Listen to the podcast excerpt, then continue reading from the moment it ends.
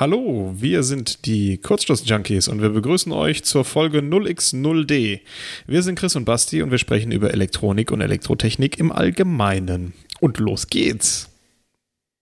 Grüßterchen. Oh, das war super. Das hat ganz ich weiß gut nicht, ob man geklungen. den ne? Unterschied gehört hat. Ähm, heute entschuldige ich mich auf gar keinen Fall für die Soundqualität. Ich habe mir ein Mikrofon gekauft. Ja, das klingt hoffe, doch schon mal äh, ganz schönes Stück hoffe es besser. wird gut ankommen. Genau, also Prösterchen. Ploppen hat schon mal gut gehört, hoffen wir mal. Das war dann- ganz angenehm zu hören, ja. Fangen. Interessant ist, dass ich auf 10% Sendeleistung gehen musste. Ja, das ist halt, äh, ist halt laut, dein Mikrofon. Gut, fangen wir mit dem Feedback an. Ähm, wir sind gebeten worden, nochmal auf die Kaffeemaschine einzugehen, die wir das letzte Mal erwähnt haben, die mit dem WLAN drin. Ich hatte dazu damals im Blog einige Artikel drin unter dem Tag WLAN-Kaffee. Ähm, da sind aber leider die Bilder nicht mehr verfügbar. Das war so eine unschöne Google-Aktion. Da habe ich nämlich dann ähm, in meinem Handy damals aus Versehen auf äh, Synchronisieren gedrückt und dann hat er alle Bilder, die er irgendwo gefunden hat, zu Google hochgeladen. Das fand ich nicht so geil. Dann habe ich die gelöscht, also alle Bilder bei Google, und dann habe ich rausgefunden, hm, das, was so im Blog an Bildern ist von Blogger, landet auch in dieser Google Bilder Cloud. Und die waren dann auch weg. Und weil ich ja so gut bin im Backups machen, ja. Ähm, belassen wir es dabei. Also Text ist noch zu finden. Ähm, ich muss mal gucken, ob ich die Bilder noch irgendwo andersweitig habe. Wir haben dazu auch eine Studienarbeit geschrieben. Ob ich die noch finde, weiß ich auch nicht.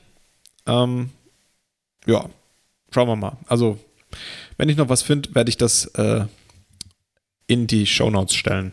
Und wenn nicht, dann verlinke ich einfach die Textartikel da. Und dann. Ja, ich denke, die, die Texte, die da sind, sind ja auch einigermaßen aussagekräftig. Und wenn man sich vorstellt, eine Kaffeemaschine umzubauen, Ja, äh, da stellt man sich halt vor, wie man so einen Vollautomaten zerpflückt hat und sich an verschiedenen Stellen angelötet hat. genau. Oder? Ja, genau so ist das, ja. Ähm, dann äh, Feedback zur Frage, was machen? Studium, Master, Bachelor oder was auch immer. Ähm, da wurden wir gebeten, uns mal dazu zu äußern. Ähm, meiner Meinung nach, äh, wenn man seine Bachelorarbeit in der Firma macht, in der man vorhat, auch später zu bleiben, ist ein Master nicht zwingend erforderlich. Ähm, den Master sehe ich persönlich als Türöffner für Firmen, bei denen man sich bewerben möchte. Ähm, aus folgendem Hintergrund ist eigentlich ganz einfach. Man muss sich nur mal kurz auf den Chefsessel, äh, Chefsessel setzen und sagen, jo, jetzt kommen da, ähm, keine Ahnung, 50 Bewerbungen rein. Dann wird erstmal die Sekretärin darf erstmal auf Rechtschreibfehler überprüfen und die wegschmeißen, die Rechtschreibfehler haben. Jetzt habe ich noch, keine Ahnung, 30 Stück da liegen. Und dann gehe ich weiter und dann gucke ich, wer ist ein, wer hat einen höchsten Ausbildungsgrad. Und dann nehme ich natürlich dann die. Und dann hast, jetzt habe ich noch 10. Ja, dann laden wir von den 10 mal 5 ein oder so. Also so in der Art muss man sich das vorstellen, weil die werden ja sich auf gar keinen Fall alle 50 Leute, die sich da bewerben, oder lass es 100 sein oder lass es auch nur 20 sein, ähm, anschauen. Aus dem Grund mein Tipp, ähm, unter der Voraussetzung natürlich, dass man weiß, in welche Richtung man studieren will. Äh, Bachelor reicht, wenn man in der Firma die Bachelorarbeit macht, in der man arbeiten möchte und dort dann auch natürlich einen Arbeitsplatz bekommt. Genau. Ähm, An anders Ja, sieht es natürlich aus, wenn man in die akademische Richtung gehen will. Ne? Also Ja, genau. arbeiten an der Universität, forschen und sowas, äh, da ist es natürlich Genau. zwingend notwendig. Ne? ja, weil du darfst ja nur als Master auf Master ausbilden. Ja, nicht nur das, so sondern weiter. ähm, das ist ja so der Schritt vom Bachelor, Master und dann Doktorand. Ja, genau.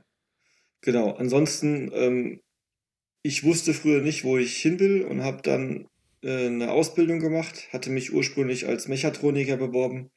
Äh, dann waren alle Stellen voll, dann habe ich Elektroniker noch bekommen, weil da noch zwei Plätze frei waren oder sowas. Und da habe ich dann die Elektronik lieben gelernt. Ja, und so habe ich mich dann damals dazu entschlossen, dass ich da gerne weitermachen möchte.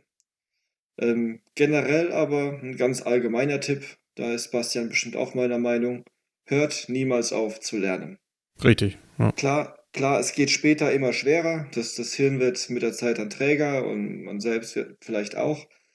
Aber generell, ähm, es geht immer weiter. Es gibt immer neue Sachen, die man lernen kann.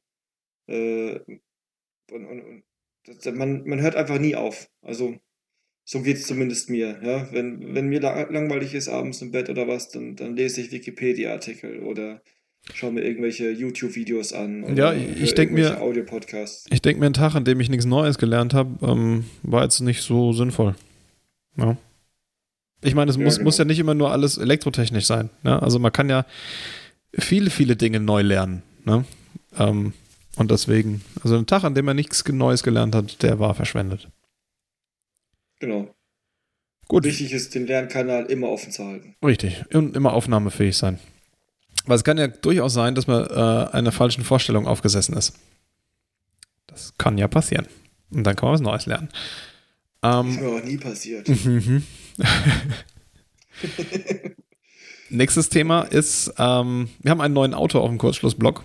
Das ist der Rafa. Den habt ihr schon mal gehört in der äh, 0x05-Folge, glaube ich als wir mit den zwei Kollegen gesprochen haben.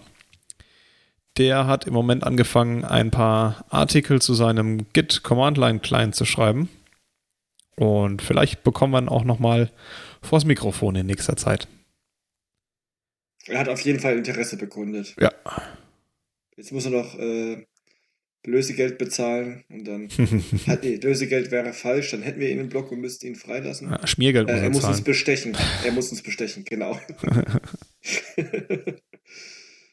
Gut. Okay. Kommen wir in die äh, allseits bekannte Kategorie Common Sense Tipps, also unsere ehemaligen Aus Fehlern lernen Kategorie. Ähm,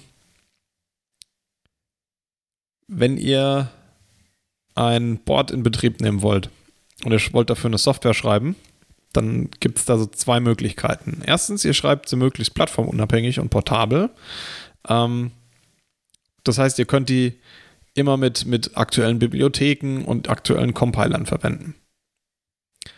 Ähm, oder ihr gebt euch Mühe, nicht so viel ähm, Mühe oder wollt nicht so viel Aufwand betreiben, um das möglichst so zu halten, dass es äh, einfach zu maintainen ist und dann packt doch einfach zu dem Code noch alle anderen notwendigen Tools dazu. Ähm, also die Compiler, die Bibliotheken und alles, was man braucht, um das Ding auch nochmal in Zukunft ähm, anzufassen, umzubauen und neu zu kompilieren. Ähm, das ist, das ist nicht nur das Erzeugen von dem Binary aus dem, aus dem Source Code, sondern auch die Programmiertools, um das Ganze dann auf das Board zu bekommen. Die fallen ebenfalls unter diesen Punkt. Denn wenn ihr mal ein Board in Serie laufen habt, ne, und nach fünf Jahren soll noch eine kleine Änderung eingebaut werden und die muss irgendwie validiert und in Betrieb genommen werden, dann ist es sehr, sehr wahrscheinlich, dass die ganzen Tools und Bibliotheken, die damals dafür verwendet wurden, um diesen Code zu schreiben, total überarbeitet sind, dass wir die richtig schwer bekommt und ähm, dass es viel, viel Aufwand ist, den Status quo, den man damals hatte, wiederherzustellen, sodass man sich überlegt, mache ich es nicht einfach nochmal. Na, und, ja, genau. Und, und nochmal machen ja ist wahrscheinlich halt nicht die Versionen aufgeschrieben, sodass man selbst, ja. wenn man weiß, woher man die Sachen bekommt und dann verschiedene alte Stände runterladen kann, dass man ja. selbst dann, genau. weil man es sich nicht aufgeschrieben hatte, oh, ich habe das mit Version 5.13 äh, gebaut und mit 5.15 funktioniert es nicht mehr oder mhm, so. Also ganz genau. Und ich habe das bei mir mit Hilfe von virtuellen Maschinen gelöst. Ja, also da ist dann quasi Würde ich auch machen. Der, die, die Entwicklungsumgebung, also da ist ein, ein Windows mit der Entwicklungsumgebung, den damals verwendeten Bibliotheken, den damals verwendeten Compiler, die damals verwendete Flash-Software und der damals verwendete Source Code. Einfach Maschine runtergefahren, gepackt mit so einem variabel großen Image, das sind, keine Ahnung, jetzt 12 Gigabyte oder so. Es kostet ja heutzutage nichts mehr, sowas aufzuheben. Ja, und, und, abgelegt. Genau. Und wenn ich das irgendwann mal wieder brauche, ja, das ist für dieses, für dieses Bluetooth-Gerät, wenn ich irgendwann mal wieder an, an dem Ding irgendwas machen muss, dann kann ich die VM starten und kann direkt, direkt drauf flashen. Ja. Das ja. ist ja auch der Hintergrund, warum ich bei meinem Server, warum der auf einmal so explodiert ist, mhm. weil ich so ein ähnliches Problem habe, und zwar mit meinen Entwicklungstools für meine privaten Projekte. Mhm. Und zwar richte ich mir das immer alles schön ein, ja, und, und dann läuft es auch, und dann hat man sich hier mal einen Treiber runtergeladen für den UART oder hier mal ähm, eine Library gezogen, die man per 1000 Seiten googeln, ja, 1000 ist übertrieben, aber auf der x Seite durch Foren klicken dann gefunden hat. Und dann hat man die Library beigepackt. So, jetzt geht der PC im Eimer, du holst dir einen neuen, du weißt noch, ah, ich habe das mit dem Tool und irgendwie habe ich die Library per Google gefunden. Aber wie auch immer, und also ich selbst persönlich habe da schon Probleme mit Projekten, die ich sage jetzt mal älter sind als ein Jahr. Mhm. Weil das, das, dass ich dann noch die ganzen Sachen wiederfinde. Und Ja. wenn es der, der, der, der Marlin-Code für meinen 3D-Drucker ist. Was Stimmt, ja auch ja. der Hintergrund Stimmt. ist, weswegen ich bei meinem Server diese virtuelle Maschine drauf haben will. Mhm. Erstens, die ist redundant, die ist sicher, die kann unendlich groß werden oder nahezu unendlich groß. Und ich bin immer auf dem letzten Stand, auf dem ich gearbeitet habe. Mhm. Mit dem Tool, mit dem ich gearbeitet habe. Ja. Das Das Ganze lässt sich natürlich auch noch für die Hardware ähm, abbilden. Na? Also CAE-Tool, mit dem das Design gemacht wurde, mit den Design-Files abgelegt.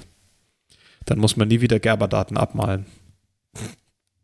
da fällt mir was Gutes ein, was ich heute kurzerhand erfahren habe. Mhm. Äh, wir haben ein Update von unserem CAE-Tool bekommen. Ich weiß nicht, ob du da gehört hast, was der Rafa gesagt hat. Nee, hab ich nicht. Er hat also sowas gesagt wie, ähm, wenn du dein altes, also wir haben ein Update bekommen, wie gesagt, von unserem ähm, Cut-Tool, von unserem Zucken. Und äh, ich glaube, wir sind von 15 oder 16 auf 20 oder so. Ich glaube, es war die 16. Ne? Und ähm, wenn wir jetzt ein altes Design öffnen und schließen mit dem neuen, ohne etwas zu verändern, können wir es nicht mehr mit dem alten öffnen. Genau. Ohne, ohne dass Aus man dem gespeichert Grund- hat, ja. Bin ich mit an meine aktuellen Projekte rangegangen, habe Rechtsklick gemacht und zu ZIP-Archiv hinzufügen gedrückt und habe all meine alten Stände, meine alten Platten erstmal jetzt gefreezed zum jetzigen Zeitpunkt, weil das Problem ist ja, das muss ja nicht mal ich sein, der bewusst äh, das Projekt öffnet, sondern wir schauen natürlich, was machen die Kollegen auf ihren Platten und öffnen mal kurzerhand den ihr Design und natürlich nehmen wir unser Zucken dafür, weil so können wir auch Schaltungsteile daraus kopieren. Wir nehmen ja jetzt nicht irgendeinen Viewer oder was auch immer, sondern wir nehmen ja unser, dafür haben wir das Tool ja. Und schon speichern wir ab, oder wir speichern nicht ab, Ja, es wird wir gehen nur überschrieben. raus. Ja. Und dann können unsere Kollegen, die noch alte Software installiert haben, nicht mehr arbeiten. Also Richtig, ja.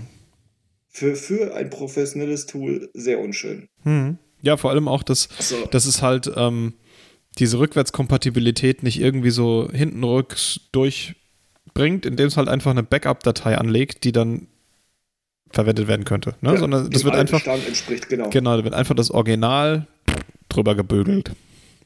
Ja, was das Witzige ist ja, dass man nicht mal was ändert, ja, sondern nur öffnet, guckt, schließt. Ja, ja, genau. Ja. Was rauskopiert, also so ein Read-Only-Zugriff und schon ist das Design im Eimer. Mhm. So, mein Common Sense-Tipp. So, gehe ich mal da Mhm. mal weiter, um mal jetzt über die Software wegzukommen. Ähm, nicht immer an dem Alten festhalten, aber auch nicht zu stolz sein, ähm, dass wenn das Neue nicht funktioniert, wie es soll, dann doch vielleicht wieder zurückzugehen, weil eventuell ist die Technik noch nicht so weit. Mhm. Ich habe da auch ein gutes Beispiel. Und zwar habe ich vor Jahren in meiner Firma kapazitive Touch-Tasten entwickeln sollen. Und ähm, wir wollten auch unsere, unser, unser Display mit einem kapazitiven Touchscreen ausrüsten. Die damalige Technik war allerdings noch nicht robust genug. Also mit robust meine ich nicht, dass er nicht stabil genug war, sondern gegen externe HF-Felder Mhm. robust genug. Ähm, weswegen wir damals den kapazitiven Touchscreen auf jeden Fall weggelassen haben. Die Buttons haben wir dann mit einem sehr heftigen Softwarefilter äh, stabil bekommen. Ja, zu dem, zu dem Ähm, kapazitiven Touch habe ich ja meine Bachelorarbeit geschrieben. Mhm. Und die waren damals katastrophal, wenn man da äh, gezielt mit elektromagnetischer Strahlung drauf geschossen hat. Also gezielt, das klingt jetzt so, als hätte ich sie absichtlich kaputt machen wollen oder stören wollen. Ähm, gezielt im Sinne von so, wie das die Norm verlangt für elektromagnetische Verträglichkeitstests. Ja, ja. genau. Mittlerweile muss man sagen, sind die Buttons und die Cup-Touches und so aber sehr, sehr robust ja, geworden. Absolut, ja. Die, die können in der Software einen Filter einschalten. Äh, wir hatten zum Beispiel Problem, dass eins unserer Endgeräte unseren Touch gestört hat. Äh, dieses Endgerät hat aber bei einer ganz, ganz bestimmten Frequenz nur gestört. Äh, das waren irgendwie, ich glaube, 40 Kilohertz oder so. Ähm, das haben wir dann dem Touch-Hersteller mitgeteilt, haben ihm Screenshots geschickt und, und dann hat es vier Tage gedauert. Dann haben wir ein neues Binary für unseren CupTouch-Tool bekommen und zack, als wäre da kein Störer vorhanden, wo vorher äh, ein unmögliches Bedienen war. Mhm. Da ist die Software mittlerweile sehr, sehr stabil geworden. Ähm, jetzt nicht, ich wollte jetzt nicht auf dem CupTouch rumreiten, ich wollte nur eigentlich generell nur sagen, nicht immer an alten festhalten, auch mal mutig sein, was Neues zu machen, keine Ahnung, neue ICs zu verwenden, neue Module zu verwenden, neue Schaltregler zu verwenden, auszuprobieren. Ähm, ich meine, man lernt nie aus. Äh, man sollte immer so ein bisschen Neugierde zeigen an diesen neuen Bausteinen, die es alles so gibt. Eventuell machen sie einem das Leben viel einfacher. Aber wenn sie nicht funktionieren, mein Gott, da geht man wieder zurück zum Alten. Muss man halt sagen, komm, hat nicht geklappt. Vielleicht probiere ich es in ein paar Jahren nochmal. Genau. Ja. Also, das ist mein Tipp für diese Folge. Gut. Dann kommen wir mal zu den Projekten, die wir aktuell so fahren. Ähm, das ist bei mir die Smartwatch. Äh, da ist ja jetzt das Sieb gekommen. Das habe ich ja letzte Folge erzählt. Damit habe ich eine neue Leiterplatte bestückt, also Flexleiterplatte mit Lötpaste bedruckt im Siebdruckverfahren und ähm, habe diesmal die bleihaltige Lötpaste genommen mit 60-40, also 60% Blei, 40% Zinn. Und, ähm, oder was andersrum? Egal. Wie auch äh, immer. Äh, mehr Blei als vorher. Mehr Blei als kein Blei, genau. Ist jetzt nicht mehr rostkonform. Aber das ist egal. Und ähm, habe das korrekte, also das 60-40-Profil im Lötofen ausgewählt und da sind gute Ergebnisse bei rausgekommen. Hast sind, du denn das Rost-Symbol auf deiner Flachbaugruppe? Nein. Dann darfst du die Paste verwenden. Das ist richtig. das ist richtig, ja. Und ähm, ich habe mir das dann mal unter dem Mikroskop angeguckt und es sind okay Lötstellen dabei. Da sind ein paar, die richtig gut geworden sind, ein paar, wo noch ein paar Kurzschlüsse sind, vor allem unter dem Stecker, weil äh, da bin ich wohl dagegen gekommen und habe den so ein bisschen verrutscht und dann ist es verschmiert. Das war unschön. Naja, auf jeden Fall, da muss man noch ein bisschen nacharbeiten. Ich bin aber auch einfach in den letzten zwei Wochen nicht dazu gekommen. Ja, ähm, nichtsdestotrotz, das ist alles soweit äh, fertig. Jetzt müssen wir nochmal nachlöten an dem Board und dann sollte hoffentlich endlich mal wieder ein, eine Uhr funktionieren. Ich habe ja immer noch die funktionierende Uhr mit dem FR4-Board, aber das ist halt nicht das gleiche wie so ein Flexboard, dass man sich auch wirklich ans Armgelenk hängen kann. Ja. Gut, Boah, das, jetzt, jetzt, lese ich ja erst, dass du da einen geilen Titel hingeschrieben hast. Ja, richtig. Wir haben. Ja. STM 286. das drucke ich auf unsere nächste Platte drauf. Das ist nicht genial. Genau, kommen wir nämlich gleich zum, zum Pick-and-Place-Erweiterungsboard. Ähm, da habe ich das GRBL das erste Mal zucken lassen.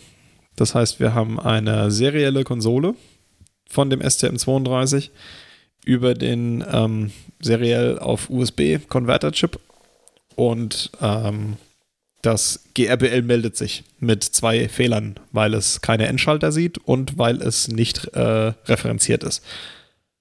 Was es nicht kann, weil es keine Endschalter hat. Ist aber jetzt auch nicht so schlimm, denn ähm, das sind alles Funktionen, die funktionieren eh noch nicht. Ja, also da muss ich jetzt in die ähm, Abstraktionsebene rein und muss da den Code, der für den STM32F106 ähm, damals, als das portiert wurde, noch mit der STM Standard Library, also die stdlib, ähm, programmiert wurde. umbauen, sodass es kompatibel ist mit dem ähm, F4, der da drauf ist, und der Cube Hull MX, äh, Cube MX Hull. Also die aktuelle. das heißt, du hast äh, ST. was zu tun. Da ist ein bisschen Arbeit drin, ja, aber ähm, Äh, Weil, weil das Hull, das ist ja so weit weg von der. Klar, die Standardlip ist irgendwo hinten dran. ja, aber- aber ich meine, im Grunde genommen ist es nichts anderes als GPIOs machen. Und ähm, ja, der Vorteil ist, diese ganze Stepper-Control-Geschichte ähm, lässt sich mit dem, mit dem GRBL in Main Loop erledigen. Na, das heißt also, die Entscheidung, ob ein Schritt gemacht wird oder nicht, wird einfach im Main Loop errechnet. Und dadurch sind halt auch so Sachen wie Endschalterabfragen oder sowas, das kann man alles pollen, weil ähm, es wird ja kein Schritt gemacht, wenn der Main Loop nicht durchgelaufen ist. Ja, also Ja, diese ganze Komplexität, die man so in einem, die, die man da reinbauen könnte, wenn man das mit äh, Timern und ähm, Interrupts von den, von den Endschaltern und sowas macht, die kann man sich sparen, weil man halt einfach in voller Geschwindigkeit äh, durch diesen Main Loop rattert. Und okay. da muss man auch gar nicht ähm, jetzt großartig nachdenken, dass man das optimieren müsste. Weil ich meine, das GRBL ist damals auf dem AVR 8-Bitter mit, mit äh, was hat das, 12 Megahertz oder sowas kann der? 20, wenn er mit 5 Mhm. Volt läuft und, und, und eine guten Spannungsversorgung hat. Ja. ja, also das, das kann der, der F4 mit seinen 200 Megahertz locker Oder- wegnudeln. Ja, ja. Ja. Und ähm, ich bin soweit am überlegen, ob ich das vielleicht sogar in einen Thread-Pack von einem FreeRTOS, sodass wir noch Netzwerk ähm, mit reinkriegen, aber ich will erstmal das GRBL generell drüben haben. Sodass ich wir dann. mal, wenn, wenn du das zum Schluss am Laufen hast, Ja. in einem für sich laufenden Source Code. Also so ging es mir zumindest damals, als ich im Studium äh, das gemacht habe. Wir haben irgendwie ein Stoppuhr programmiert oder sowas. Mhm. Und das danach in Tasks zu packen, das ist ja wirklich. Pff, Genau, ja, muss es nur. Ja, also ich hätte jetzt einfach das GRBL in einen Task gepackt, weil es läuft ja eben Main Loop alles durch. Und genau, dann Ethernet halt, den, in den anderen. Netzwerkrahmen. In, Ja. Genau, ja. Und dann über die Queue äh, können die sich dann miteinander unterhalten. Genau, ja. Und ähm, ja, also das GRBL ist so ausgelegt, dass es ähm, ganze Ports schreibt. Das kann der ST natürlich auch. Die, die HAL hat da jetzt keine explizite Funktion für, aber implizit ist es Mhm. machbar. Insofern, ähm, ja, das ist jetzt ein Ah, bisschen okay, das Fleißarbeit. heißt, du, du, du, du, das GRBL ist so ausgelegt, dass es quasi während es einmal den Main Lo- Loop durchläuft, sich entscheidet, welche Ports es setzt und dann zum Schluss alle auf einmal schreibt, Genau, um Zeit ja. zu sparen, oder? Nee, nicht um Zeit Ja, zu sparen, okay. sondern um, um synchron zu werden. Also im Endeffekt ist, läuft Okay. das GRBL ab wie so eine Industriesteuerung, ne? Read, Modify, Ah, Write. okay. So, Read, so, Modify, so Write. State, State Machine mäßig. Nein, nicht, ja, nicht okay. State Machine mäßig, sondern eher so, ich, ich lese meinen Eingangszustand aus, dann er, errechne ich alle Ergebnisse, die ich für den nächsten Zyklus brauche und dann setze ich meine Ausgänge. Und dann lese ich wieder meine Eingänge. Und dann errechne ich wieder alles und dann setze ich meine Ausgänge. Ja? Ähm, So, also, okay, dass, das, okay. dass, dass das nicht so ist, dass ich jetzt zum Beispiel ähm, den einen Ausgang immer 100 Millisekunden früher setze als den anderen Ausgang und dadurch irgendwas unsynchron Mhm. läuft. Ne? Okay, so also nach dem EVA-Prinzip. Ja, Die- Eingabe, Verarbeitung, Ausgabe. Ja. Mhm. Ja. Genau, ja. Das ist ja Read, Modify, Write. Ja. Nur halt auf Also Deutsch. das EVA ist tatsächlich eins, was ich mir noch aus dem Studium gemerkt habe. ja, sehr gut. Da hat sich das ja gelohnt. Wahrscheinlich vielleicht, weil es ein Frauenname ist oder so, ich weiß es nicht. Das kann natürlich sein, ne? Ähm, wenn das dann soweit ist, dass äh, das einigermaßen funktioniert und auch keine Errors mehr meldet. Also das, die, die Errors meldet es bei mir, wenn ich mich mit der seriellen Konsole mit Putty oder sowas drauf verbinde. Ja? Mhm. Und das OpenPNP, das habe ich noch nicht geschafft, dass es sich mit dem Board verbindet. Das sollte das theoretisch auch können, aber das erwartet, glaube ich, ein Okay, nachdem ein Homing-Zyklus durchgeführt wurde und der Homing-Zyklus, der endet nie. Das heißt, ähm, ich will mich verbinden mit dem OpenPNP und das war's dann. Das hängt dann halt und wartet, bis das Okay kommt. Ja, wahrscheinlich, wa- du- ich glaube, du hast recht, das OpenPNP wartet auf ein Feedback. Ich weiß, dass das darauf wartet, ja. Aber ich habe versucht, das in den, in den Code von dem Homing-Befehl einzubauen, dass der statt wait okay übermittelt. Aber das hat trotzdem nicht funktioniert. Also ich weiß noch nicht so genau, woran es dann hängt. Aber das macht nichts. erstmal das eine. eine Erstmal das eine, dann das andere. Genau. Genau.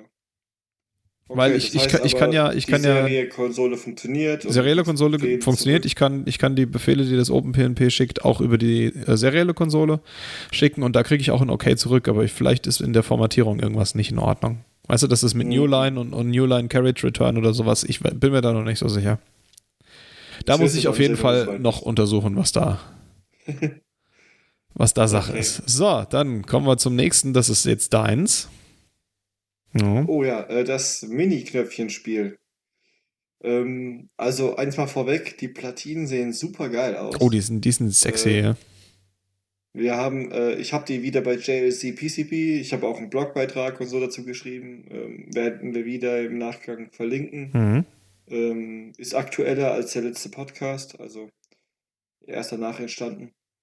Ähm, die Boards, ich, wir haben die ja in schwarz ähm, und mit weißem Siebdruck. Ja. Und die äh, RG, da sind RGB-LEDs drauf. Ich, ich glaube, wir haben ja schon ein bisschen was erzählt, was dieses Mini-Köpfchen-Spiel ist. Ich glaube, das haben wir das letzte Mal erzählt, ja. Genau, dein großes Spiel in klein. Mhm. Ähm, die Platine ist konturgefräst nach unserem allseits bekannten Kurzschlussblock-Symbol mit einem USB-Anschluss direkt auf der Platte. so dass man das die, heißt, die ähm, Platine in den USB-Stecker stecken kann. Genau, und jetzt kommt dieses fast oder beinahe. ähm, ich habe die Platinen, weil es nichts mehr gekostet hat, in 1 mm Stärke bestellt. Um den USB aber gut nutzen zu können, bräuchte man 2 mm. Mhm. Ähm, bei äh, JLC PCB hat es aber extra gekostet, das dünner machen nicht. Da habe ich ah, gedacht, okay. nee, okay, jetzt, jetzt gehe jetzt geh ich, also 1,6 hat, glaube ich, normal, 1,8 hätte auch, glaube ich, nicht mehr gekostet und 2 hätte aber Aufpreis gekostet. Hm. Mhm. Da habe ich gesagt, okay, dann gehe ich in die andere Richtung. Ich gehe auf 1 mm und später dann lege ich einfach eine zweite Platine hinten dran oder suche mir irgendeinen Spacer mit 1 mm Stärke, der Mhm. auf jeden Fall zu finden sein Ja, wird, so ein- egal ob es ein So eine ein selbstklebende Aufkleber ist- Plastikplatte. Ja, oder ob das, ob das eine gleiche Platine nochmal ist Mhm. oder ein Raus, ein Abbruch von der Platine oder wie auch immer. Also, das ist, glaube ich, mal das kleinste Problem. Ähm, wir hatten ja damals noch überlegt, zukünftig eventuell noch eine Batterieversorgung reinzumachen. Das müssen wir mal schauen. Also jetzt habe hab ich mir erstmal gedacht, wir machen jetzt den ersten Schuss. Da nehmen wir die Platine in Betrieb, gucken, ob das alles soweit funktioniert. Ähm, ich habe schon angefangen, die Platine zu bestücken. Oh, cool. Ähm, was, ich, was ich sagen muss, äh, was ich etwas geiler finde bei der schwarzen Platine jetzt gegenüber äh, den grünen oder so, Mhm. ähm, das hat so ein bisschen so einen Carbon-Look. Mhm. Also, Ja, das mattschwarz man halt, sieht ne? So, man sieht so das Ra nee, man sieht sogar so Streifen. So Ah, ja, die, die, Also, die, die Traces unten, die Kupfertraces, ja. Ja, nicht nur die Traces, auch im, im, im, in diesem Stopplack an sich war das, Ah. sah das so ein bisschen so aus, als würde man Okay. sich- also es hat für mich sah es zumindest um einiges äh, sexier aus wie die grüne Platte. Vielleicht auch, weil ich mich an den grünen satt gesehen habe. Genau, also ich habe jetzt Hm. angefangen, die zu bestücken. Die RGB-LEDs sind drauf. Äh, was cool ist, ist, dass die RGB-LEDs um ihr Fenster rum auch schwarz sind, was gut Mhm. zum Board passt. Ähm, die Widerstände, die wir haben, die 0805er und die 0603er, ähm, sind an sich auch schwarz, also sind keine ähm, grünen oder sowas, Mhm. das man auch kennt, wenn kein Wert draufsteht, sondern sind diese schwarzen. Der Controller an sich ist schwarz, also das Board macht erstmal optisch für mich einen sehr, sehr stylischen Eindruck. Sobald die fertig bestückt ist, werde ich sie einmal mit, äh, Lötsch, äh, mit, mit, mit Flussmittelentferner reinigen und dann auch mal ein Foto Ja, auf ich den bin Blog gespannt. hochstellen Ja. und noch ein bisschen und noch ein bisschen weiterschreiben. Bin sehr Genau, gespannt. Ja. Also so, das ist der aktuelle Stand und dann äh, darfst du noch ein zweites Board mit Software versorgen. Kriegen wir irgendwie hin. Ich finde, diese Arbeitszeitung ist perfekt. Ich kann schön meine Designs machen. Und ich muss die Kack-Software schreiben, ne? Ja, genau. Perfekt. Das machen wir auch nochmal irgendwann anders. Ja. Ach so, ja, äh, wir nehmen ja einen Raffer noch dazu. Genau. Und, und, und Scheiße fällt ja bekanntlich nach unten. Ja. Nee, also, äh, Sorry, den für- Spruch für so- musste ich jetzt loslassen. Für so ähm, Embedded Software, das macht mir schon ab und zu Spaß, ne? aber beruflich würde ich es nicht machen wollen. Nee, da versuche ich mich auch so gut wie es geht rumzudrücken. Meine, Entwick meine Inbetriebnahmesoftware sehr gerne, weil ich will ja der Erste sein, der sieht, wie meine Hardware zuckt. Mhm. Aber alles weitere dann, äh, diese Zusammenspiel im Gesamtsystem mit anderen Softwares, die sich über 100 verschiedene Abstraktionsschichten miteinander unterhalten. Nee, das, das äh, ist nicht so meins. Sonst hätte ich nicht Elektronik, sondern Software äh, studiert und das habe ich nicht. Definitiv nicht. Ja, genau. So, ähm, kommen wir zum nächsten Punkt. Der ist zufälligerweise auch meiner. Mhm. Das ist der Chip der Woche. Ähm, Chip der Woche wäre an der Stelle sogar falsch. Äh, es ist eher eine, eine Diode. Naja, wenn du bei uns Und in die Bibliothek guckst, steht da bestimmt Chip-Diode. genau. Könnte sogar sein. Und zwar, ähm, ich habe mal nach einer Diode gesucht, die für alle Anwendungseigenschaften, die wir defaultmäßig so haben, bei uns auf Arbeit, passt. Also sei es Freilaufdiode, Eingangsschutz, Schaltreglerdiode äh, und so weiter. Ähm, weil ich einfach, wie man, wie mittlerweile jedem bekannt sein sollte, Fan bin von Bauteilreduzierung auf der Flachbaugruppe.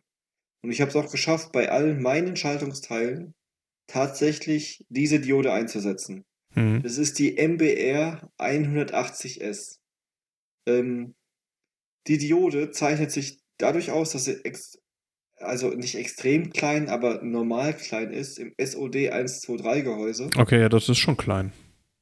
Das ist perfekt. Also man kann es noch mit der es- mit der äh, Lö- Löt, ähm, man kann es noch manuell löten. Mhm. Also es, das hat die Pins nicht unten drunter, aber es ist jetzt auch nicht übertrieben groß, also nicht so Richtung 1206er, sondern es geht eher Richtung 0603er. Mhm. Okay, ja. Also Ich sehe es gerade. Ich habe so gerade mal die Seite Ding- aufgemacht. ist so ein Ding dazwischen. Ähm, die Diode hat 80 Volt, was die ab kann.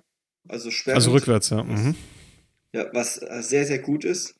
Und hat, wenn man 1 Ampere drüber jagt, 800 Millivolt äh, Mhm. Verlustspannung. Mhm. Bei 50 Milliampere, was für so, ich sag jetzt mal, die meisten, wenn es nur ums Sperren geht, Anwendungen ausreichend ist, äh, gerade mal 400 Millivolt. Oh, das ist nicht viel, ne?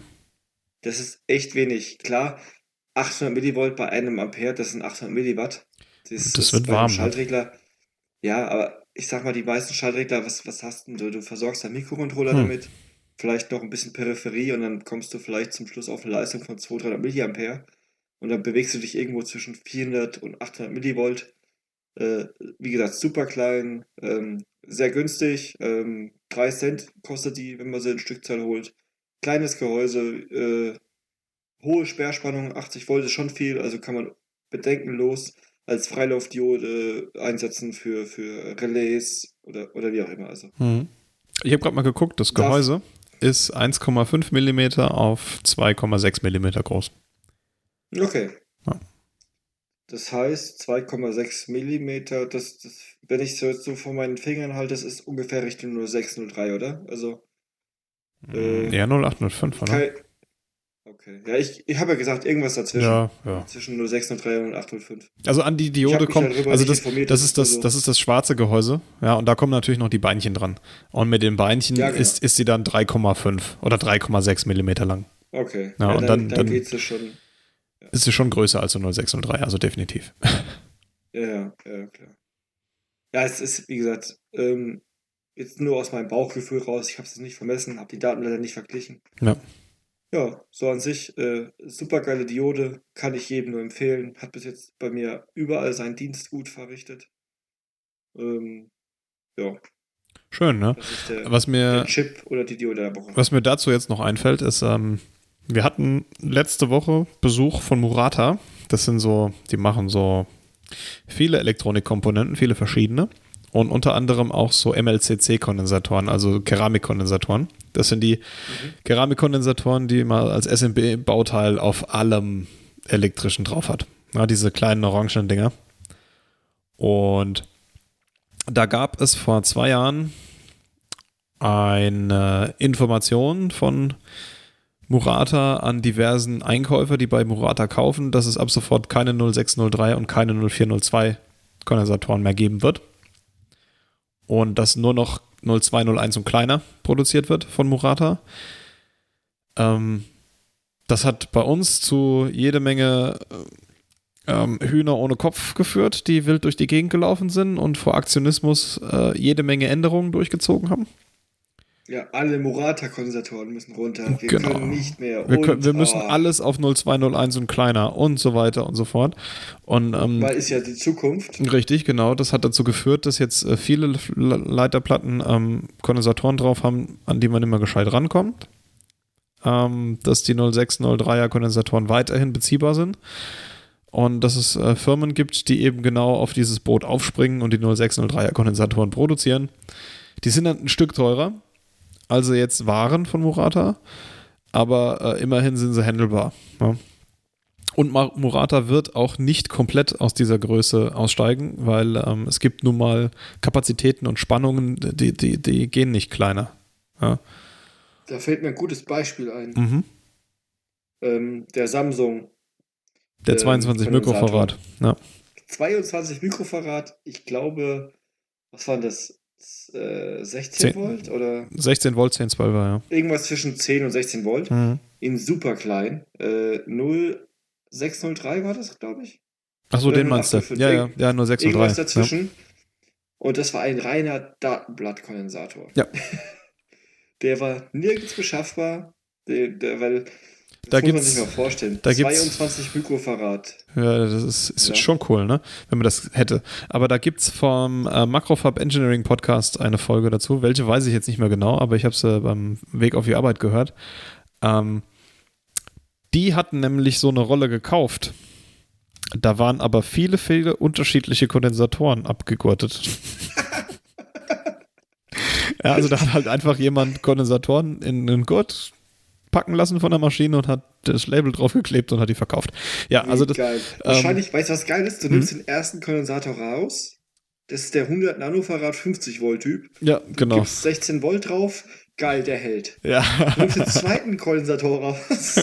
Das ist der 22 Mikrofarad 5 Volt Typ. Und du misst, oh geil, der hat 22 Mikrofarad. ja, ja, ja, ja, ja. Oh mein Gott. Oh mein Gott. Das, das erinnert mich echt an die Batteriegeschichte, dass die alle da um die Ohren geflogen sind. Mhm. Oder, oder an die. Geschichte mit den, mit den ASICs. Die, Oder, äh, oder, oder. ja, also wir, wir, bei uns in der Firma hat jemand mal ähm, ASICs auf dem Graumarkt gekauft und da war dann nichts drin. Also kein Silizium. Also Genau, in, den, Plastik drin. in den, in den äh, hinteren Teilen der Stange. Also die kommen ja in so einer Stange geliefert und werden dann einfach in die Bestückmaschine eingesetzt. Und beim Wareneingang sind halt einfach drei von den Dingern rausgenommen worden, aus der Stange getestet worden. Jo, funktioniert.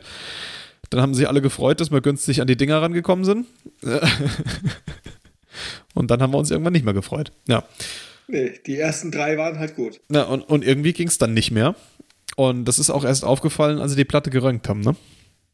Ja. Dass da gar kein Ja, Dye also, drin ist. Das, das muss man sich ja vorstellen. Da kaufst du äh, gegossenes, laserbedrucktes Plastik. Ja. Und weißt du, was das Schlimme dabei ist? Es gibt ja vom ähm, IEC heißen die, glaube ich. Das ist da diese, diese Löttechnik-Norm-Dings da Vereinigung. Ähm, gibt es Standardgehäuse, um Lötübungen zu machen. Die sind teurer als irgendwelche Bauteile in diesem Gehäuse. Und da ist auch kein Silizium drin. Genau. Ja. Ja. die sind ja auf einer speziellen Art und Weise gefertigt. Nein. wer will die schon. Nein. Also ja, weil da ist in der Maschine, wo die abgespritzt werden, kein Silizium zum Einlegen da und zum Bonden, aber ansonsten nein. Da wird einfach das Leadframe eingegossen und fertig. Geil. Ja, Oh Mann. aber die haben halt einfach nicht die Stückzahlen wie jetzt so andere Controller zum Beispiel und deswegen ähm, Mhm. sind die wahrscheinlich teurer. Ja, und weil es Schulmaterial, Schulungsmaterialien sind. Schulungsmaterialien sind immer teuer. Genau. Genauso wie Medizinprodukte. Ganz genau. So. Oder Sachen für den TÜV oder wie auch immer. Oder Messtechnik. So, jetzt, jetzt sind wir langs- langsam schweifen wir ein klein wenig ab. Ähm, Nur wenig. ja. Möchtest du uns ausbegleiten? Outtron. Outtron, ja. Outro. Outtron. So, okay, dann, ähm, das waren die Kurzschluss-Junkies. Ihr findet uns unter www.kurzlosjunkies.de. Du hast zwar hier nicht hingeschrieben, aber Junkies mit IE, wie im Deutschen. äh, wir, wir sind auch auf Spotify, YouTube oder iTunes zu finden. Äh, überall gerne bewerten, egal ob auf Spotify, YouTube oder iTunes. Immer drauf damit.